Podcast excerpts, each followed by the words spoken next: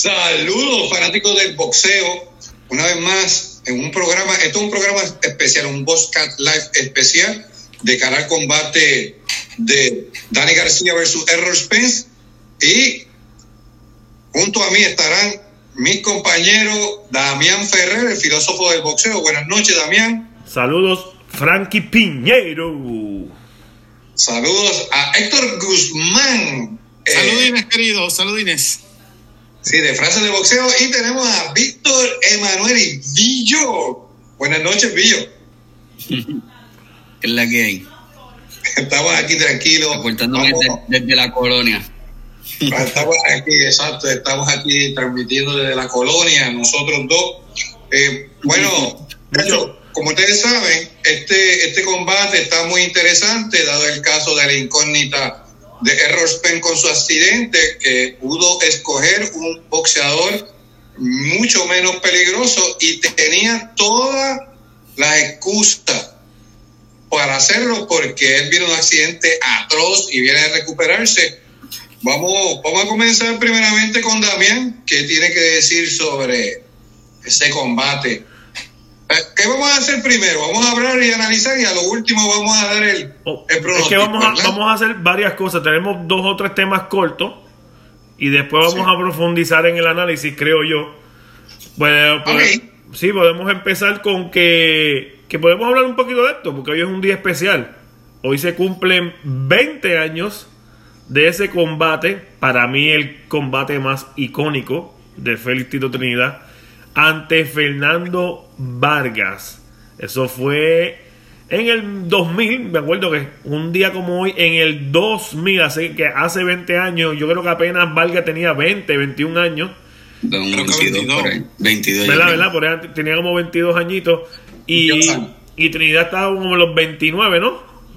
Si no, me no como los 27, pues se retiró por primera vez a los 28. Solo yo lo verifico aquí. Pero estamos, estamos en, en esa. Era choque de invictos, eh, unificación de títulos. Entiendo yo que el AMB y el FIP.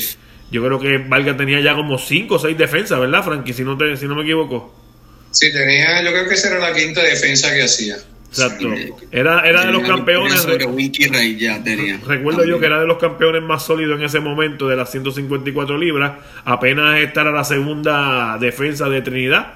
Había ganado el título contra medallista de oro, David Reed. Lo defendió con Mamadou Tiam. Y esa fue la segunda defensa. No sé si, quieren. Este, ¿Qué significó para ustedes esa pelea en ese momento? ¿Dónde estaban? ¿Dónde vieron la pelea? A mí me gusta saber dónde vieron las peleas peleas importantes como esa. No sé dónde la viste, Héctor. Esa pelea la vi yo en Santo Domingo.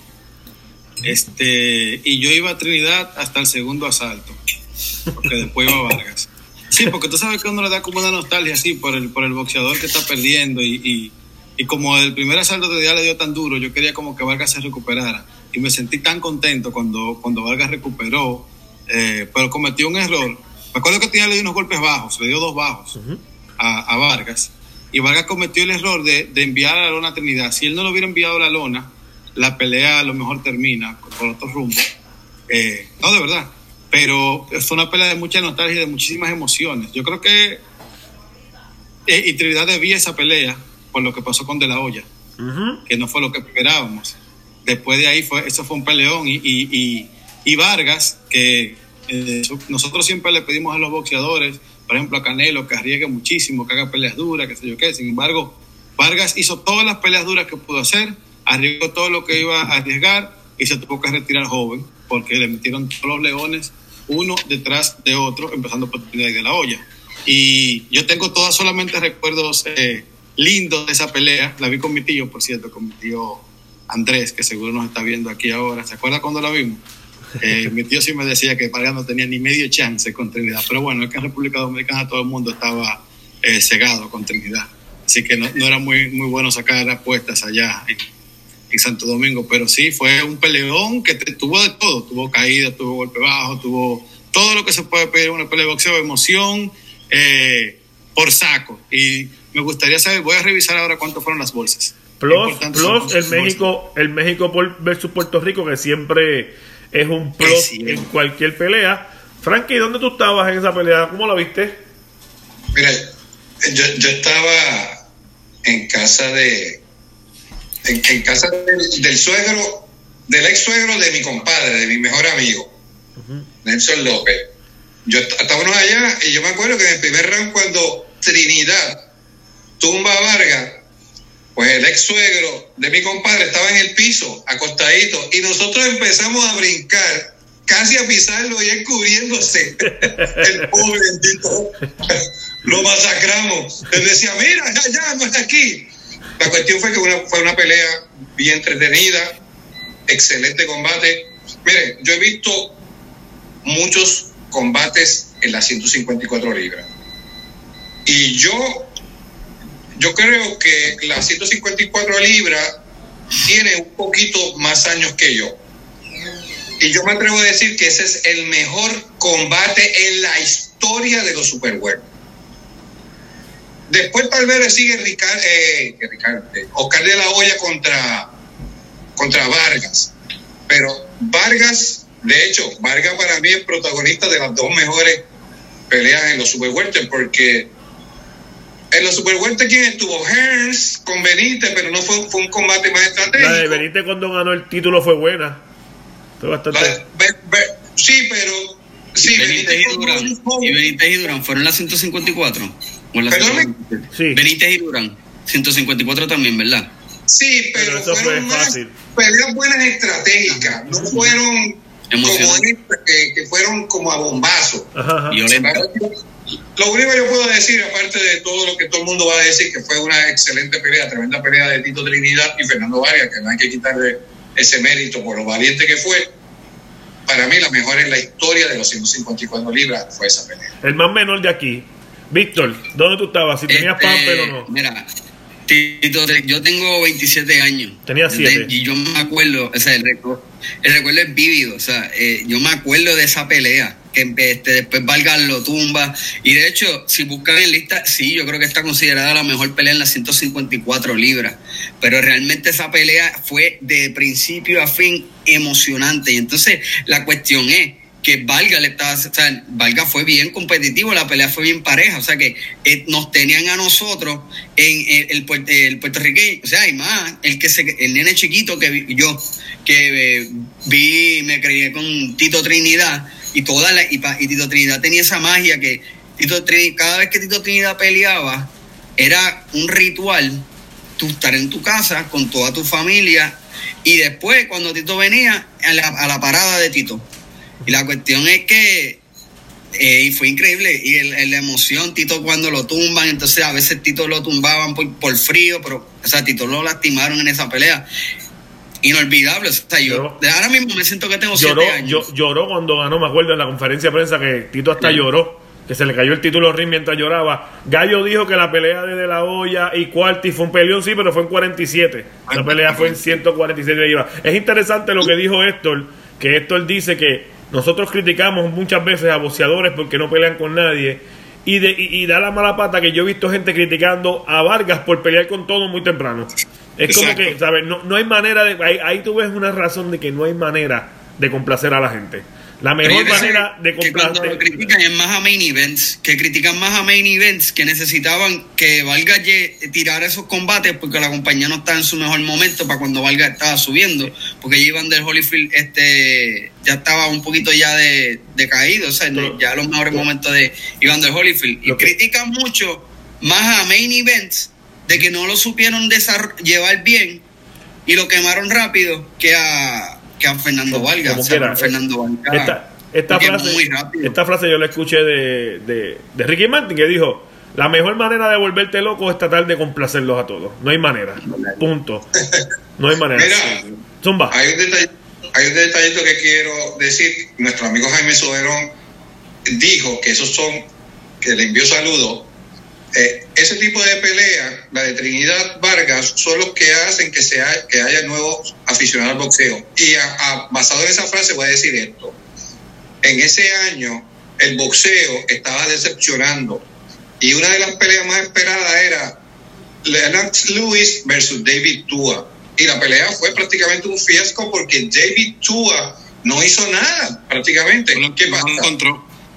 no, esa, no lo encontró y como que no tuvo esa determinación para buscarlo, esa determinación que siempre tenía. Cuando se da esta pelea de Tito y Vargas y cómo termina, no me acuerdo uh, si fue el narrador que se me olvidó el nombre, que es muy famoso, eh, que él dijo que este, este era el tipo de pelea que le daba otra vez valor al boxeo, que otra vez le, lo hizo subir y, entonces el, Larry Merchant dijo una frase también importante ahí con Tito.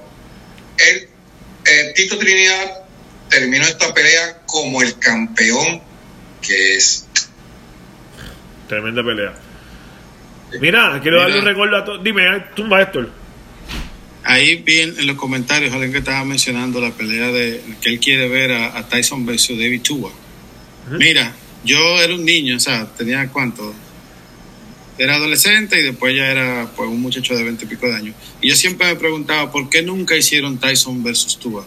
Esa pelea debió de suceder. Yo no sé, Frank, ¿tú sabes por qué no se hizo? Porque yo no tenía mucho empape de por qué no se hacían las peleas. Fíjate, la verdad es que cuando Tyson eh, ya, es que Tyson tuvo muchos problemas y ya en esa época ya Tyson como que no estaba como en vamos a poner así en declive ya prácticamente. Porque más o menos Tyson en qué año se retiró. En los últimos cuatro, los últimos cuatro o cinco años, Tyson. Tyson quería, Tyson quería título. Por eso fue directo después. Por eso fue con Louis.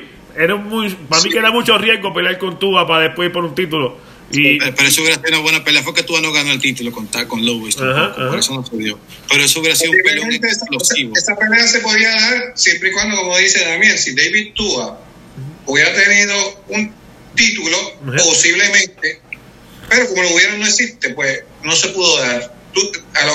posiblemente pelea, peleaba Tyson con Tua de Tua. Me imagino, me imagino que nosotros de la vida criticábamos a Tyson por no pelear con Tua como criticamos a Canelo porque no pelea con X boxeador, porque no tenía título. Ya no hay manera de. ya yo se lo dije, que critica a Canelo con 3.000 debe buscar ayuda. Este. Eh, eh, a Frankie hablar un poquito sobre la cartelera de Puerto Rico, que esta va a ser la primera cartelera de pandemia, que estábamos hablando así por encima, que tú estás más empapado. Es una, una, una cartelera que en realidad esto, para mantener los muchachos activos, en la, principal, Danielito Rodilla va a estar contra el colombiano Rodolfo Puente. Es una pelea para mantener a Zorrilla activo porque Puente, la última que yo vi aquí en Puerto Rico, cuando Néstor Bravo se tiró tremendo clavado, no me extraña que lo haga. Eh, siento mucho decirlo así, pero es la verdad. hay algunos colegas míos que no se atreven a decirlo, pero esa es la realidad. Ojalá me equivoque y el tipo venga por lo menos a pelear en rounds pero Danielito debe ganar. La pelea que va a ser interesante en Puerto Rico es la, con los muchachos que yo entrevisté el lunes, Kevin Cruz contra Oscar Collazo, eh, que es peleadista panamericano. Esa peleadita para mí es la que tiene el tono de estelar. También va a estar esta muchacha, este, Vivian de Problem Velázquez, que es una muchacha que, que, que se espera mucho de ella. Hay un, hay un muchacho ay, que yo posteé hoy algo bien chévere de eh, se llama Ángel, se me olvida la, lo interesante de ese muchacho es que viene de, de tener una carrera aficionada bien buena en, um, en boxeo, en Muay Thai y en kickboxing. Y el, el chamaquito pues arrasó eh, tanto a nivel de adolescente como en juvenil y ahora va a estar eh, bajo la tutela de, de, mi amigo Rafael Hernández, va a estar en esa cartelera y se me olvidó ahora el apellido, perdóname Rafael, es que pues, a veces pues... Carranza, Carranza. Carranza, gracias. Producción, gracias a producción y Edgardo Morales que lo puso primero, ahí está. Producción también trabajando. Nacho, Fernando es el más ese muchacho, ese muchacho va a pelear con otro chamaco que es de Cagua, Cristian Vélez, que uno dice, pues tiene uno y dos con un knockout, pero una de las derrotas fue con un tipo bueno. Eh, eh, ¿sabes? El, el, se va a enfrentar por lo menos un chamaco que le va a dar pelea. El otro va a ser Yadier Camacho. No sé con quién va a pelear Yadier Camacho. Tiene dos, dos peleas ahí. Ojalá que, ojalá que pelee con Pras. Que Pras, aunque tiene un récord negativo, negativo, ese tipo viene a pelear de verdad. si pelea con el otro, con, con Medina, Alberto Medina, ese viene a darse un rico clavado. Fíjense, las últimas cinco peleas por nocaut en el primer round, yo vi la, una pelea, la última pelea que hizo hace dos años, ahí pues, lamentablemente, yo sé que estamos en la cuestión de la pandemia, pero coño, una pelea que puede ser televisada en Direct TV, con un tipo que tiene 0 y 13, con 11 perdidas por nocaut, con las últimas cinco en el primer round, con la última que vi un clavado. What's going on? El último clavado, el último clavado no fue la de Ortiz contra la de, ah, la de Luis ah. Ortiz. Ese no fue el último clavado. ¿La de quién? ¿La de quién? La de King Kong Ortiz contra. ¿Cómo se llama el muchacho? Ah, sí, con Flores, con Flores. Mire, yo le voy, a, le voy, a, dar una anécdota, le voy a dar una anécdota Flores. Flores estaba aquí en, en la Florida hace unos meses y andaba con una muchacha de esa que eran ¿verdad? que son Scott, de oh. allá de, California. Y un amigo de, de, Damián y mío, pues, estaba hablando con la muchacha. Mira, yo ando con él que es boxeador y esto y que lo otro. Y, pues a él le gusta mucho las escort y por eso a lo mejor tuvo que buscar ese dinero rápido, pues no habían dado un golpe. Para. Eso está certificado. Tengo las fotos. Okay. Sí, porque cuando esto habla, habla con fotos o con contrato firmado. Para, para terminar, para terminar, para terminar con, con esto de Miguel Cotto Promotion, pero por lo menos tengo que decir que es la compañía que está rompiendo el hielo, y eso es quedársela. El hielo en las carteleras aquí en Puerto Rico, y por lo menos hay tres, Carranza, eh, la pelea de Kevin Cruz, porque creo que son cinco peleas nada más, Kevin Cruz y, Oscar Pupilo, Collazo, y esta muchachita, que es muy buena, Vivian Velázquez, por lo menos que el fanático se enfoque, Danielito yo entiendo que se va a dar un paseo.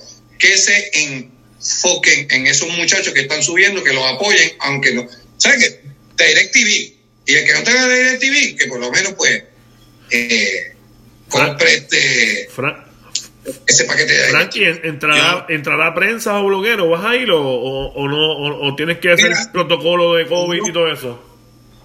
No sé si van a haber blogueros, no he averiguado porque honestamente no me interesa ir. Este, estoy un poquito miedoso en eso, dado el caso que pues, ustedes conocen la situación, pues aquí en mi casa, mi esposa es una, una sobreviviente de, de, cáncer, gracias a Dios pues superó el cáncer, y no me arriesgaría por ahora, ni, ni saldría a un vuelo para Dominicana ni para Estados Unidos, ahora mismo estoy, olvídate, eh, prefiero disfrutarla en mi casa.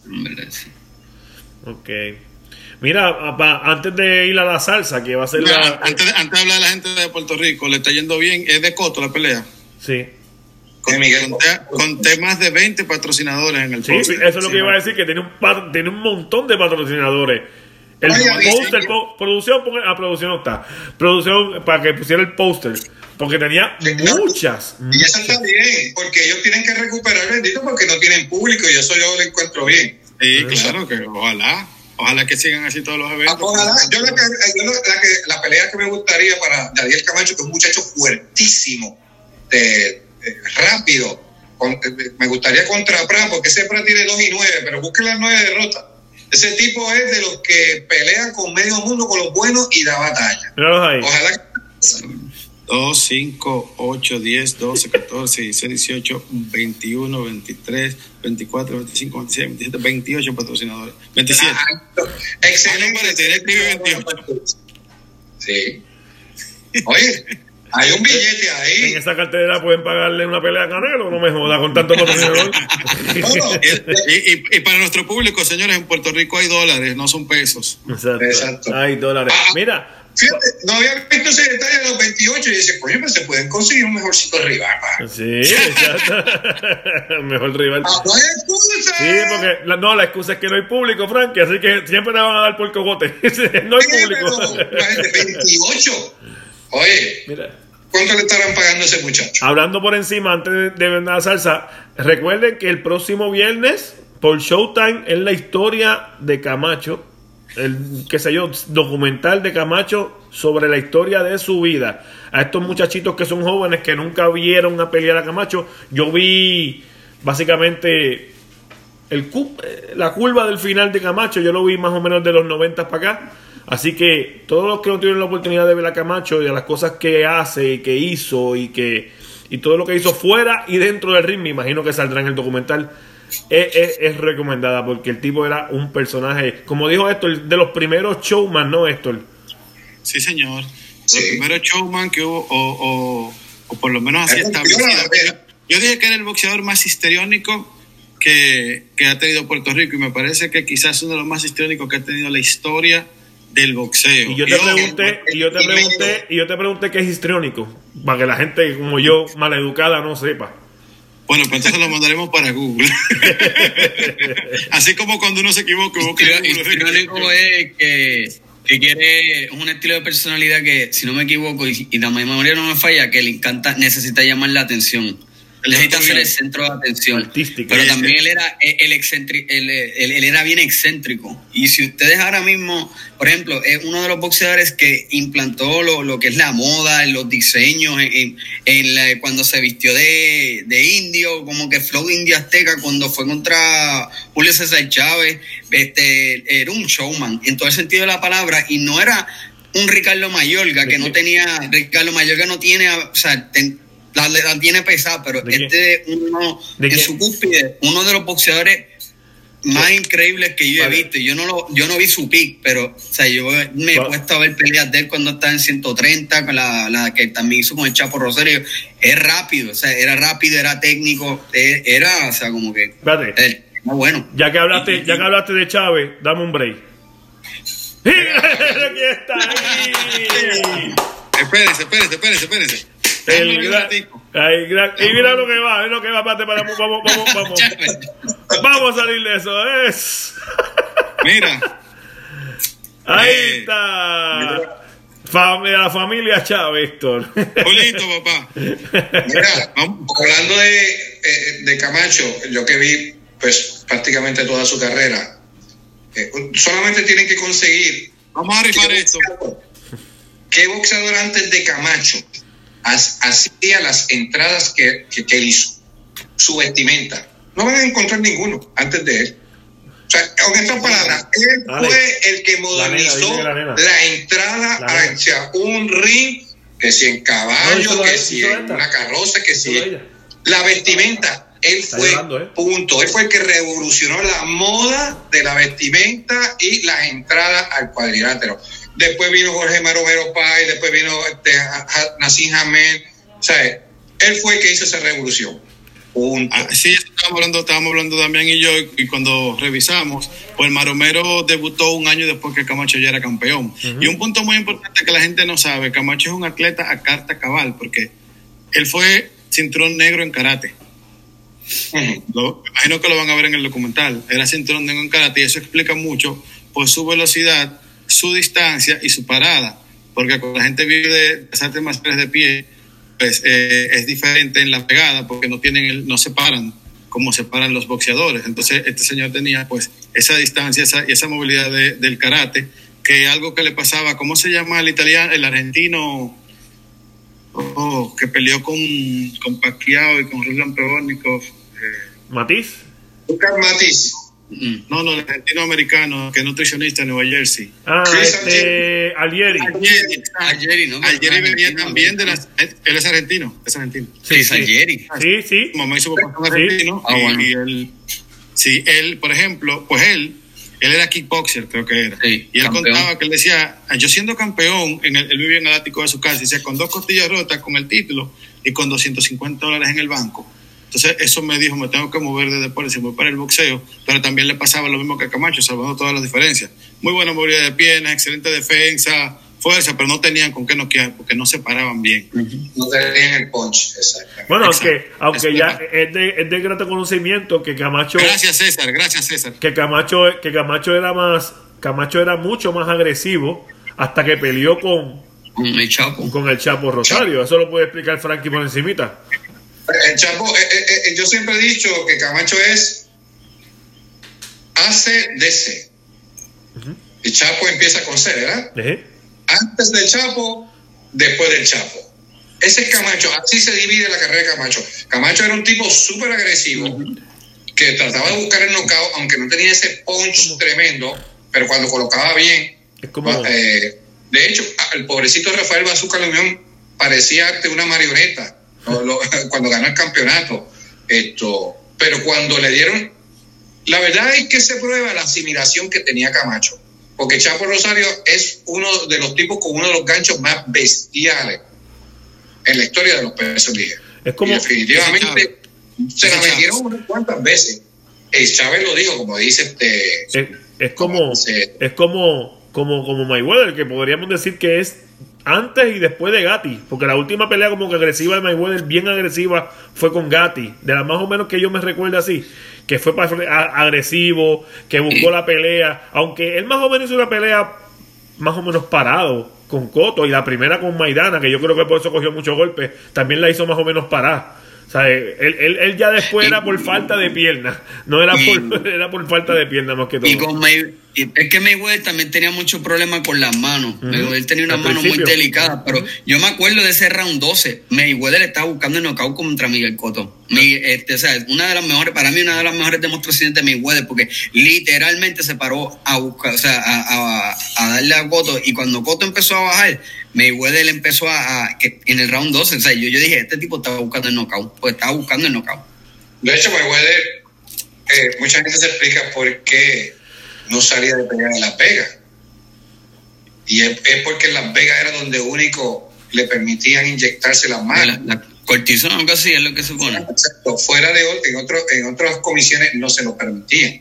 Eso es lo que eso es lo que hay que explicar del vendaje de Tito Trinidad, que la gente dice que es yeso, todo eso, hay que explicarlo nuevamente. Y, eso, el, el, vendaje de Mayweather, el vendaje de Mayweather era como así, mira. Se lo hacía en García como de ese alto por eso que no pega nada, no es que no pega nada, es que tenía un vendaje de estilista, bien flojito y bien alto. Cuando el pegador le hacen el vendaje pegadito así y apretado para que agarre mejor. Dice Giovanni Pérez de YouTube. De YouTube. Que Mayweather estuvo de cazador contra Charamba Mitchell y yo creo que sí. Eso fue después de. él, lo noqueó como el sexto, si no me equivoco. Es verdad. la primera pelea de la 147. ah, por cierto, por cierto, eh, referí yo Ángel Pérez. referí en Puerto Rico. Dice Juan de León, antes de irnos ahora que vamos al análisis, hay, ahí hay muchos nombres que no pagan, son intercambios para hacer realidad el show. Necesito un auspiciador para Oscar el Pupilo Collazo. Dice Juan de León, tirando la vez. Saludos, Juan. Oscar, Oscar el Pupilo Collazo, los, los, millonarios que, que, ven este, este programa, Caballito. que apoyen a, a ese Juan, como yo lo dije el lunes, que Juan estuvo por ahí también esa es la pelea de la noche. Oscar el Pupilo Collazo versus Kevin Cruz. Esa es la pelea.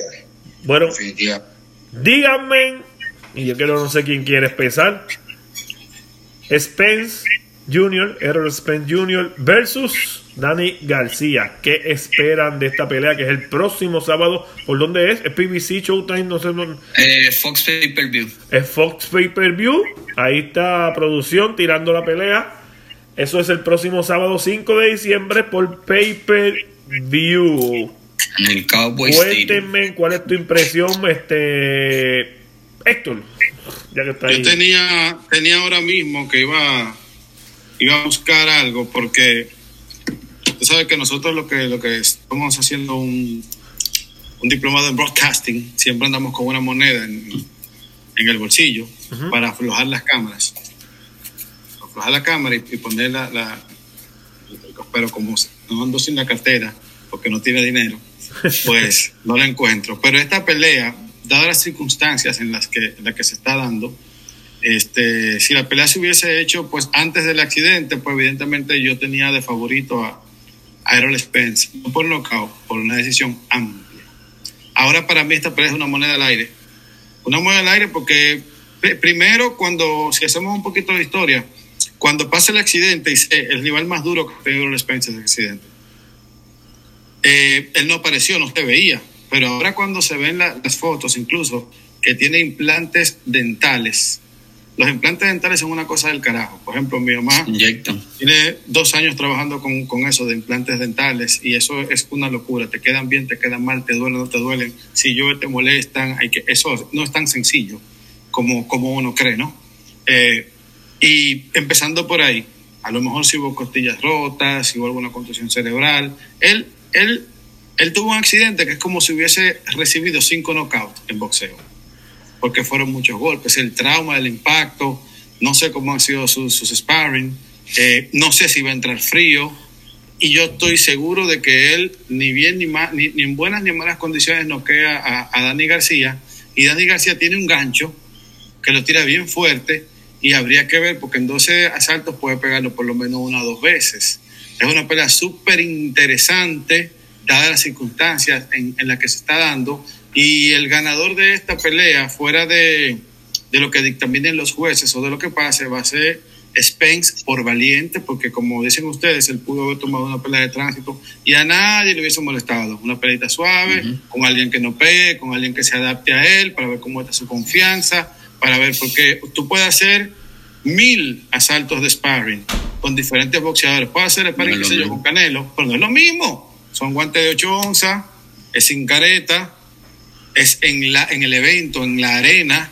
La adrenalina. Eh, la adrenalina que corre, me recuerda cuando Conor McGregor pelea con Khabib eh, Nurmagomedov, que por cierto ya se retiró, eh, que decía su entrenador, decía, sí, nosotros lo hicimos bien, eh, y tenía mucho tiempo de retiro. Recuerden que él había hablado con mi y ya estaba retirado del MMA. Él dice, no es lo mismo, nosotros simulamos, llevamos a los referees de verdad, llevamos jueces de verdad, hicimos una réplica de, la arena, pero no es la misma adrenalina de pelear en, el público y, eso le puede jugar en contra a Spence en, en, los primeros asaltos. O sea, no me sorprendería que en los primeros asaltos lleve el comando de la pelea eh, Dani García. Es una pelea súper interesante para mí y dadas las circunstancias, pues es una pelea que no me perdería para nada.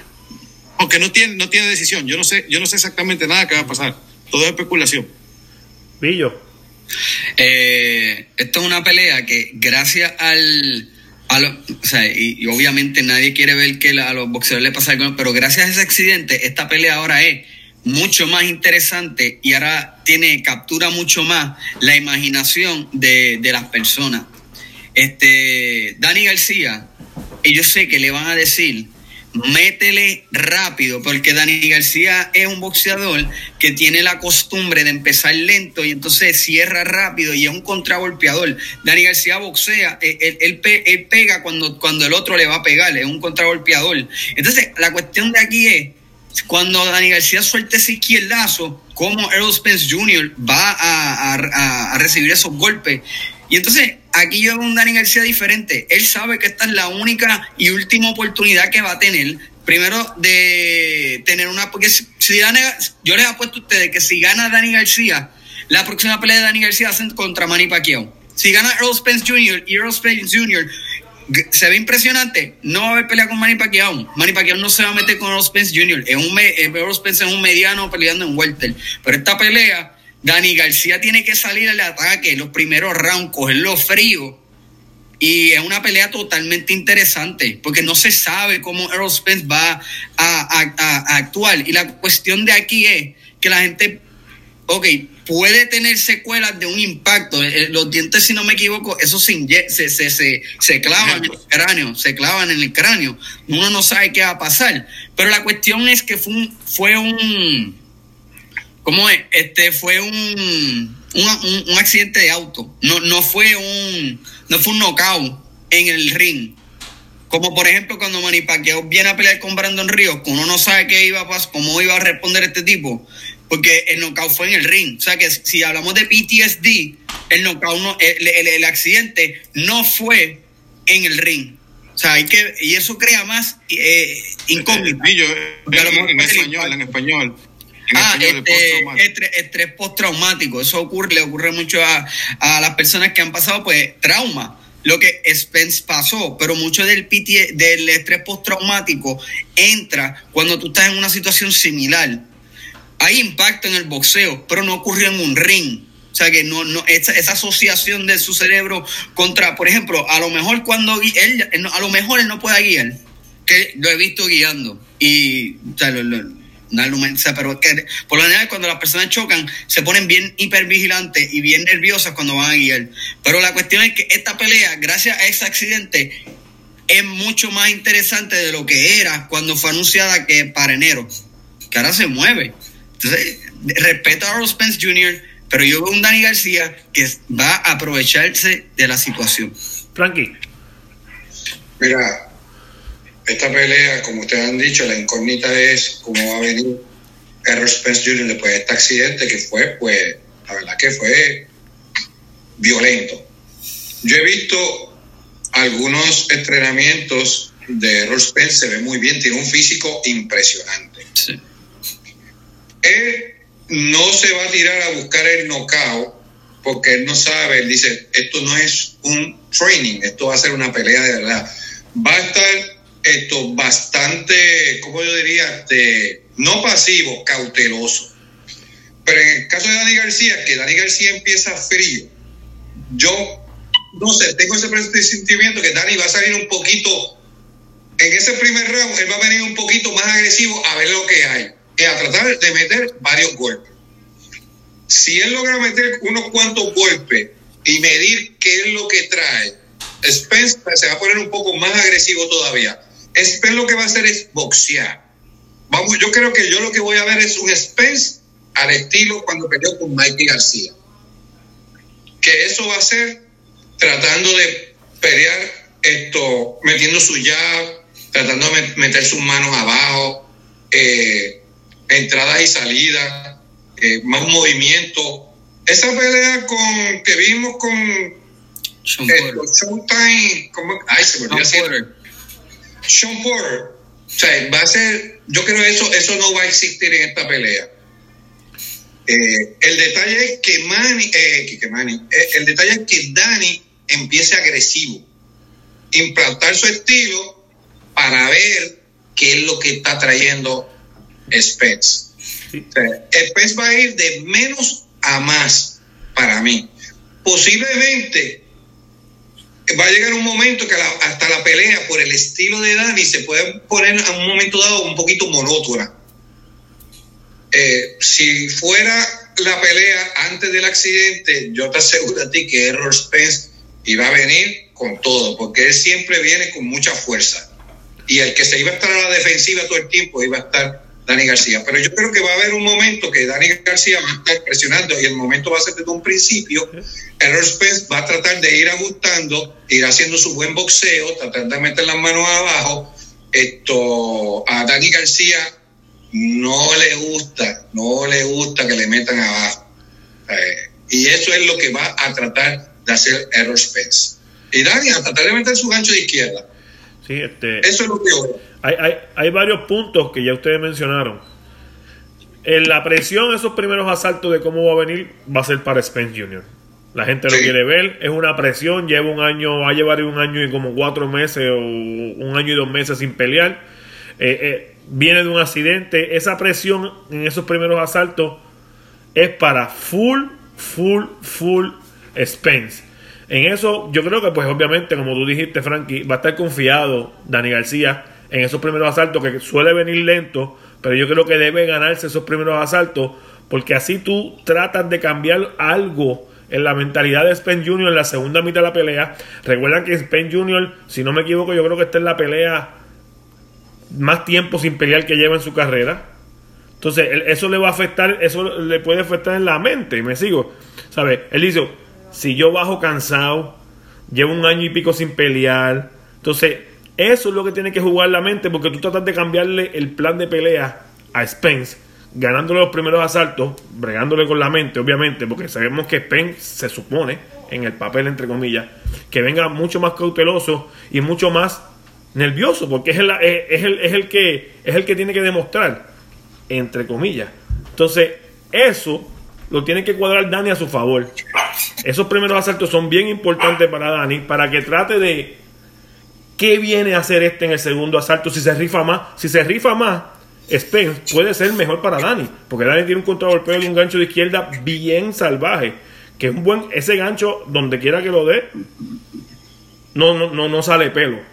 Entonces, ese es el punto. Ya ustedes mencionaron todo lo demás, la presión, los dientes. Eh, nadie sabe cómo está Spence Jr., porque podemos hablar que hizo, vamos a poner un número, 80 asaltos de, de guanteo pero ¿qué pasó en esos 80 asaltos guanteos?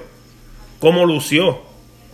Nadie sabe eso, porque obviamente eso es un training, como también nadie sabe cómo lució García, pero García viene de pelear este mismo año, no viene de accidente. Es la última oportunidad para Dani, como dice Villo, y puede lucirse. Pero como quiera, es una pelea, es casi como dice, para mí es como dice Héctor, es, tirar una peseta al aire. Es casi una pelea de 50-50 por el accidente que tuvo Spence Jr. que nadie sabe cómo va a venir. Eso en las apuestas. Yo quisiera saber cómo hacen ellos en las apuestas.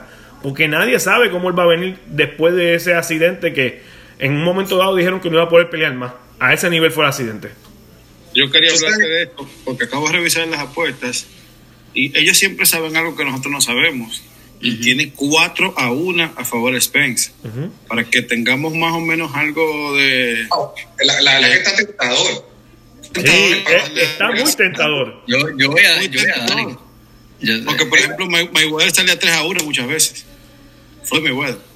Este, hay gente que, o sea, obviamente van a promocionar la pelea, pero hay rumores que supuestamente Earl Spence Jr. se ha visto bien en los sparring, pero obviamente uno no puede confiar mucho en los rumores porque te, quieren vender, te quieren vender una, te quieren vender la pelea, te quieren vender que la pelea va a ser competitiva, pero según los rumores, al, ¿cómo es? Al Bernstein, el de, de, Showtime y todo eso, él mismo ha dicho en podcast, mira, este, yo no estoy ni envuelto con la pelea, pero obviamente PBC está envuelto con Showtime, pero supuestamente se ha visto bien en el sparring, pero el sparring y el ring y, el, y la pelea en verdad son dos demonios diferentes. Vamos sin miedo.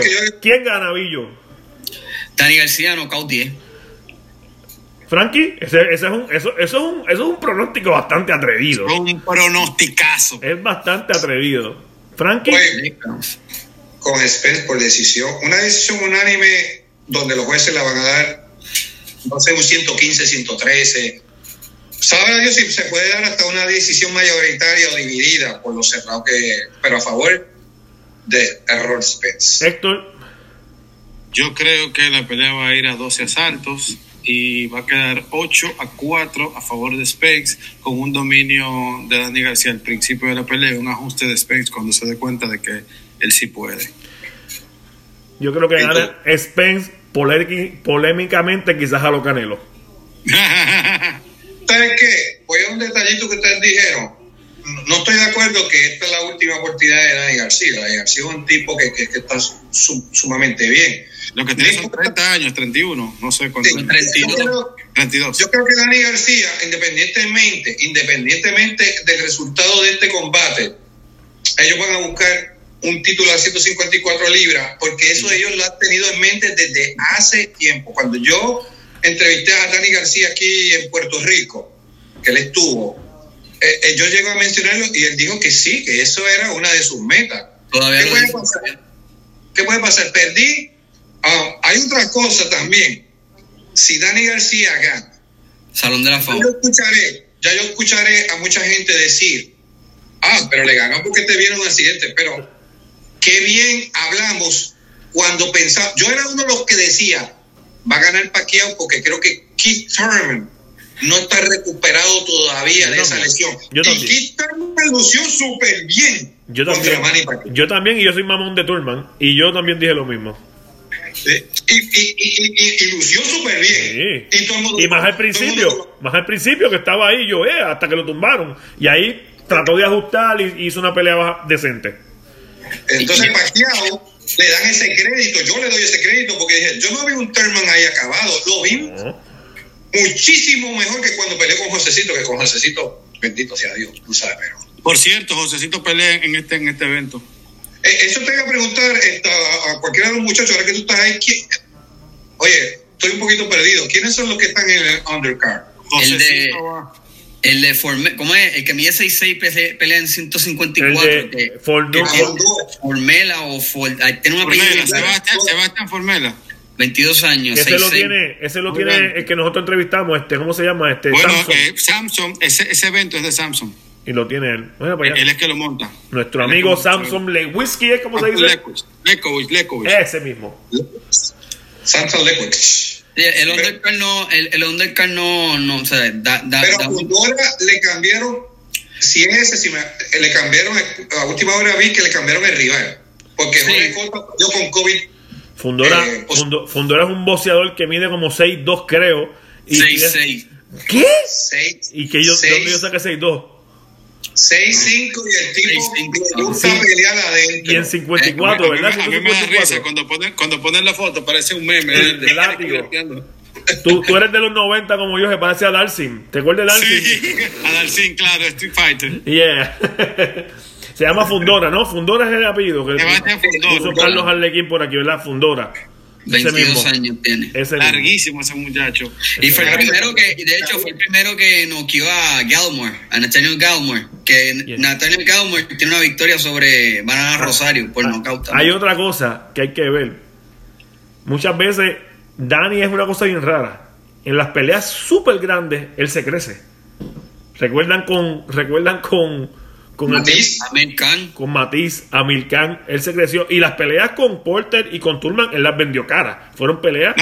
No, te iba a decir. bien cerradas. Él nunca pierde. él no ha perdido de dos caballotes, de dos criminales que le ganan a todo el mundo. Lo que pasa es que la gente la gente dice que es la última oportunidad, pero la última oportunidad en cuestión de poder ser una superestrella, de poder salir de esa, de poder ser un pay-per-view star, porque a la que pierda otra vez, van a ser tres veces que pelea con el, con lo mejor de la 147 y pierde. pero la cuestión, de, la, pero la cuestión es, no, y él va a subir a 154, pase lo que pase, porque él ya lo ha dicho. Yo no voy a, considerar mi carrera este, hecha si yo no gano título en tres divisiones. Y él lo dice, lo, dice, lo, dice que eso no afecta en popularidad, porque, bueno, todo el que pierde le afecta en popularidad. Eso es, eh, todo el que pierde. Tal vez tú lo tengas en. Yo, yo entiendo bien a Seda, yo entiendo bien a Seda y comparto, y comparto su posición, porque es que Dani García Vamos a hablar un poco de eso, el asunto de que de clase A o de clase B, ¿no? Dani García es un clase A. ¿Por qué? Sí, nada, perdió, perdió de Thurman y perdió de, de, Sean Porter, pero le ganó a los otros. y, y, es un tipo que gana millones de dólares, es un tipo que ha sido campeón, que ha defendido su título mundial, que ha ganado defendiendo su título mundial, que todo el mundo lo recuerda. Es más, mira, podemos hacer una encuesta. Nosotros empezamos a hablar de boxeo y si yo menciono, no, porque va a pelear Dani, a tu mente lo primero que llegue es García. Ya eso te hace una figura popular. ¿Sabes? Y entonces, pues hay que tener mucho cuidado cuando uno dice eso, porque es que los boxeadores cuando llegan al punto que llegó Dani García, que es el mismo punto que llegó Lucas Matisse, pues Lucas Matisse podemos decir que perdía todas las que eran del título mundial. Sin embargo, sigue siendo un top boxeador. al chino Mariano recordamos por, su, por sus dos grandes derrotas contra contra Floyd Mayweather, por ejemplo, y sigue siendo un top. ¿Quién nos dice que esos boxeadores son Sí, pero, pero, su victoria también de Adrian Broner, porque la victoria de, quitarle el invicto a Adrian Broner, eso le dio a Maidana, lo metió en un sitial. Dani García, Ah, pero Dani García es, un, es, un, es, un, caso muy curioso porque Dani García es como la terapia de la Yestal. La, la Yestal es, no, la terapia de la Yestal te está diciendo que no podemos ver, este, por ejemplo, Dani García no hace nada espectacular, pero hace todo bien. Exacto. Dani García es la, la suma de las partes. O sea, Yo el, no todo, nada, pero me va bien en todo. El, el todo de él lo hace a él un boxeador bien difícil. Y de hecho, la cuestión con esta pelea y el por qué yo pienso que Dani García va a venir otro nivel es que si él gana esta pelea, le den el crédito o no, esto le asegura a él el Salón de la Fama.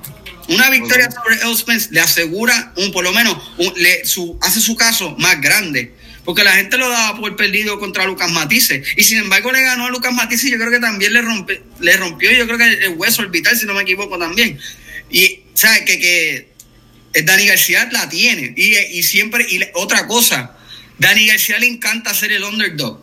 Porque contra Milkan fue el underdog, contra este Lucas Matisse fue el underdog. Entonces, cada vez que es el underdog, él se crece y él lo dice. A mí me gusta ser el underdog porque eh, de eso, eso eh, enciende. Y entonces, en esas dos derrotas, al estar tan cerca o un round o dos, o empezar más temprano, eso le, le trabajó a él. Y él dijo, no, porque yo pude haber ganado estas peleas si hubiese dado un poquito más. Y él viene con esa mentalidad en esta pelea y viene confiado por el accidente también. Vamos a los comentarios. yo tengo una pregunta. Yo tengo una preguntita para que ustedes, sin, sin, ir a mucho análisis, para que sea todo rapidito. Ah. Nosotros tenemos a Spence en los top 5, si no me equivoco. Los cuatro tenemos top 5. Si Dani García le gana a Spence, ¿en qué posición pondrían a García? Y si Spence en la posición donde ustedes lo tienen, si le gana a García, ¿se queda igual o sube un escalón más? Un escalón más. Eh, Billo.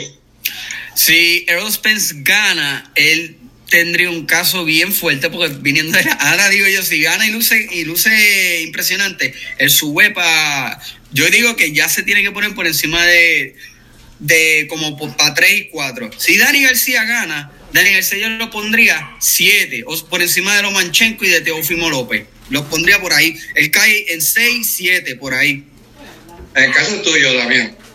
Yo lo pondría en los primeros si gana Dani sí yo lo pondría por lo menos 7 para abajo, 7, 8 o 10. Si gana, si gana, si gana Errol Spence, como siempre dijimos, depende cómo gane. Porque si él gana impresionadamente, ¿sabe? Con, buena, o sea, ganado, ganado, ganado, vamos a suponer un knockout, por ejemplo, ya hay que colocarle los primeros 3 o 4, ¿sabes? Con una buena victoria de él. Ahora, si gana cerradamente, una pelea polémica, como lo que yo creo que voy a ver, pues lo podemos dejar ahí donde está parado, porque yo tengo como 5 o 6, lo podemos dejar ahí, eso es la lista per, se. No sé qué piensa Héctor. Yo no me acuerdo si yo tengo a Spence en el 5 o en el 6. Tengo a Canelo, tengo a Crawford, a Fury, Noe, eh, Crawford, Usyk. Yo creo que lo tengo 6 por ahí. pero si él le gana a García, no se mueve para mí. Y si García le gana, tampoco entra al top 10 según mi punto de vista. Vamos, vamos, vamos, vamos si quieres a los comentarios. Ah, dime, ¿vas a decir algo, Frankie, antes de ir a los comentarios? Sí, porque falto yo. Frankie Ah, perdón, perdón, Frankie. Yo tengo Space, yo no tengo tercero. En tercer lugar. Hay muchos que lo han bajado por el accidente. Y yo, bueno, usted evaluó entonces el accidente también para ponerlo. ¿sabes? Yo, yo, lo evalúo en el, en el ring, no fuera del ring. Así, así he visto un montón. Oye, los tengo anotaditos, algunos compañeros blogueros por ahí. A todos los tengo anotados. A ver cuando el próximo, cuando vengan con el próximo, que han movido gente que ni han peleado todavía y después lo, lo suben a otro, a otro. Pero, ok, si ganes Pence, miren, yo lo pongo, tiene que estar entre el 1 y el 2, dependiendo lo que haga Canelo la próxima semana. Que esa es otra cosa. Canelo puede mantener número uno en mi lista. No, y también hay que ver la pelea de Tanaka con, con este del 31, con. Casuto, pero eso, eso, es para entrar en, los, en, los primeros 10, sí, en los 10, en, los, en los primeros 5, en los primeros, en los últimos 5. Exacto. Si gana Dani García, la matemática mía es viéndolo como dice con Lomachenko y Lomachenko estaba arriba, lo baja el séptimo, entra en el sexto Teofimo López, en el caso que lo tengo tres Spence, Dani García estaría el séptimo, y depende cómo pierde Spence, no lo sacaría. Es su primera derrota y viniendo de un accidente, se mete en un tipo duro, lo pondría octavo. Dani García yo lo pondría, ¿sabes? Más o menos en el séptimo por ahí. Vamos a ver al final del año también, hay que evaluar, porque yo voy a esperar hasta final, hasta final del año todos esos resultados, porque va a estar bien interesante, va a terminar Candela este mes de diciembre. Vamos a, a los comentarios, yo lo pongo producción si quiere. Aquí está, mira, Ricky dice, yo vi ganar a Dani sobre Turman, no sé qué piensa usted de eso. Hay gente que lo vio ganar. Sí, porque fue bien, fue, fue, bastante cerrada. Yo, bueno, yo mi tarjeta me dio otra. Yo gané Turman también. Fue una buena pelea eh, para Turman. Pero mucha gente vio ganar a García. Alexander Santo, ¿qué dice Héctor? Independientemente de los récords, Dani tiene mejor resumen que Crawford y Spence. Bueno. Dependiendo. En la 147. Pero de edición Walter, ya son otros 20 pesos. Por lo menos tiene mejor rivales en los Walter. Eso no, eso es indudable. Que los dos juntos, que los dos juntos, para, para, para decirlo con acento. ¿Sabes que hasta cierto, hasta cierto punto yo siento como que que a Dani García no le dan el respeto que se merecen. no, se lo dan. No, sé por qué. Y él es un gran boxeador.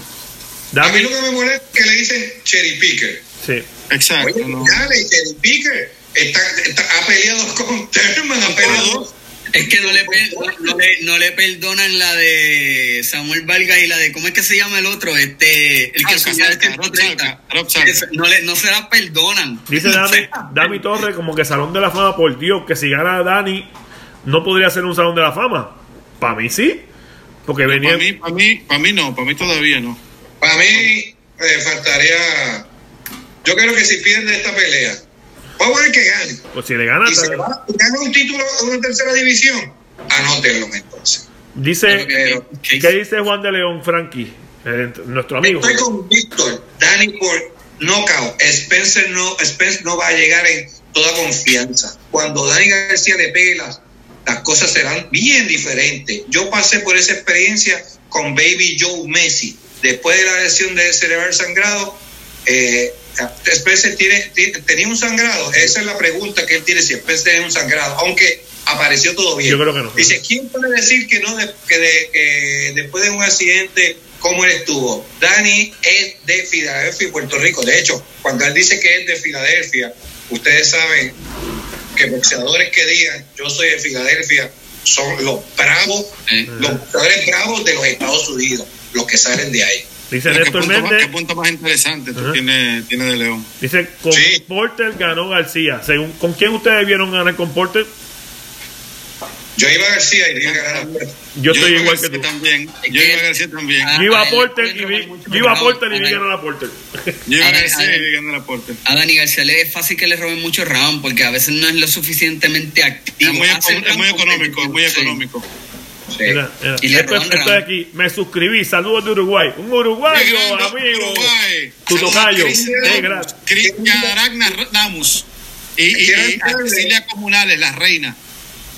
Eh, quiero enviar un saludo a Manuel Real Torres, que ahorita estuvo por ahí. Manuel Real Torres era eh, de los que nosotros Notify. junto con él, en Notify, hace como 15 años. De Notify. Vamos a ver qué dice Tito Collazo Seda. La pegada de Dani será arma peligrosa no lo subestimen. Nadie está subestimando. Al revés, le estamos dando crédito, mucho crédito a Dani García. El señor Tito Collazo es el papá de Oscar, el pupilo Collazo. No, pero nadie está subestimando a Dani. Que uno vaya, que uno piense que va a ganar, que uno piense que. Al, contrario, estamos diciendo que, que está agarrando un tipo súper peligroso. O sea, oye, puedes escoger otro y escogiste a Dani, que es el que le hace la pelea amarga cualquiera. Dice que, cree que Pen está bien recuperado, dice el, nuevo suscriptor Héctor Correa Alonso. Vamos a ver qué dice por aquí. Porque él dice, ay, no la Arnold dice, sí, ¿qué dice aquí? Si gente... Vio, yo creo. Vio, vio. Si gente vio ganar a García con Terman y con Porter, también sería justo decir que muchos lo vieron perder con Herrera en Puerto Incluyendo yo, yo lo vi perder. También lo vio perder. Yo lo vi perder. Buscaste mucho enemigo por eso. Claro, normal. Sí, es verdad. De hecho, mucha gente dice que él perdió esa pelea. Yo también, yo también. Este, yo en esa pelea, fíjate, yo lo vi 115, 113 ganas. Yo vivo en Filadelfia. Y dime análisis round por round. Round por round. Ok, vamos a ver. Hay un detalle, hay un detalle que mucha gente, y al que vio a ganar Herrera no tengo problema, pero hay un detalle cuando un boxeador se supone que domine al otro y el otro luce bien, solamente luce bien. Ah, ya ganó. Porque el otro no hizo lo que tenía que hacer. No necesariamente. Cuando, cuando yo veo las peleas en esas condiciones y no las anoto, siempre veo ganar al que nadie le vea ningún chance. Claro. Sí, es claro. Por eso es que yo digo, el que me venga a mí a decir, ganó fulano, y yo le pregunte, dime cuál era el round y cuál fue el tu punto. Ah, no lo tengo. Olvídate, se acabó la, conversación. Voy a despedirme, voy a despedirme del, del, del podcast, pero versión audio. Ustedes del podcast audio, si quieren ver los finales de los comentarios, pues síganos en YouTube. Pero me despido porque vamos a seguir leyendo los otros comentarios. Así que. El Voxcast YouTube. Así que síganos. Chao, gente del podcast versión podcast.